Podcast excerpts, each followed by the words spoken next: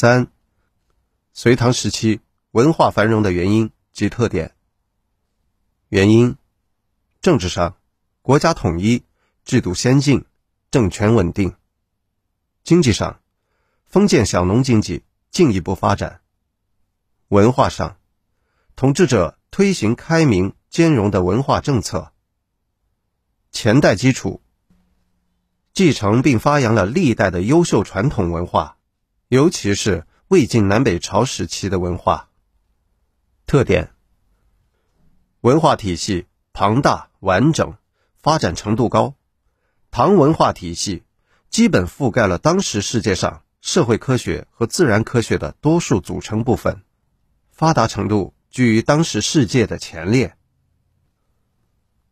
唐代文化极具开放性，表现在两个方面：一是唐文化的内在特质，既有保持自身文化特性的信心。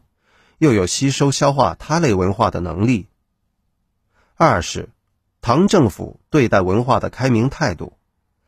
唐朝政府设专门机构，掌管对外文化交流事务。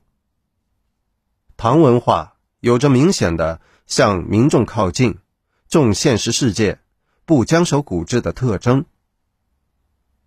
一定时期的政治经济状况，决定了一定时期的文化。